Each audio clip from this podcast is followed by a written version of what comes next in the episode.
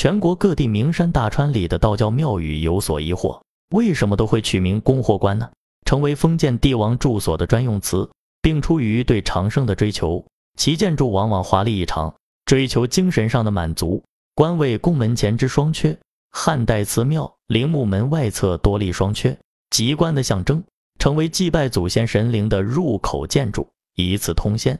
显然，关羽奉祖先神灵崇拜活动的关系十分密切。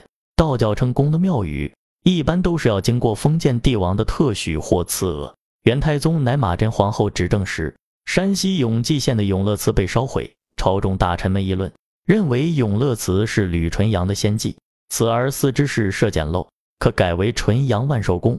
命李真常选到望龙胜人所具瞻者前往修建。李真常派潘冲和前往，以几年时间建成，直到现在还称作纯阳万寿宫。由于该宫地处永东镇，故俗称永乐宫，是全真三大祖庭之一。纯阳宫的全称就叫做赤剑大纯阳万寿宫。道教庙宇称观始于陕西周至县鼓楼关及终南山楼观台，渊见内含居处不似。观一隐士名曰因系结草为楼，经思至道，周康王闻拜为大夫，以思观望，故号此宅为观令草楼观，即观之始也。拜时。周穆王号神仙，赵隐鬼，杜仲居终南山，引真人草楼因号观，由是奉神仙之地皆名观。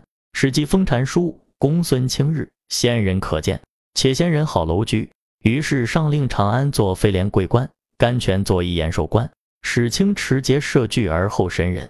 这就是道教庙宇称观的由来。观也有些是皇帝诏命敕建的，尤其是宋代实行一种祠禄制度，于各录。府州著名宫观改制提举提点管沟等官以臣僚任制为养老头衔之职授以词录谓之奉祠焉。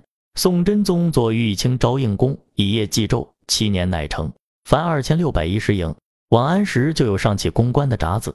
这些传承下来的道教庙宇，经过一代又一代的道教门人的守护，不仅保留了中国传统的建筑风格。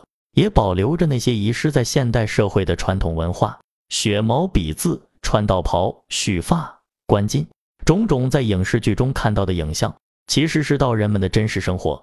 在传统文化逐渐被重视的今天，道教公关不失为了解传统文化的窗口。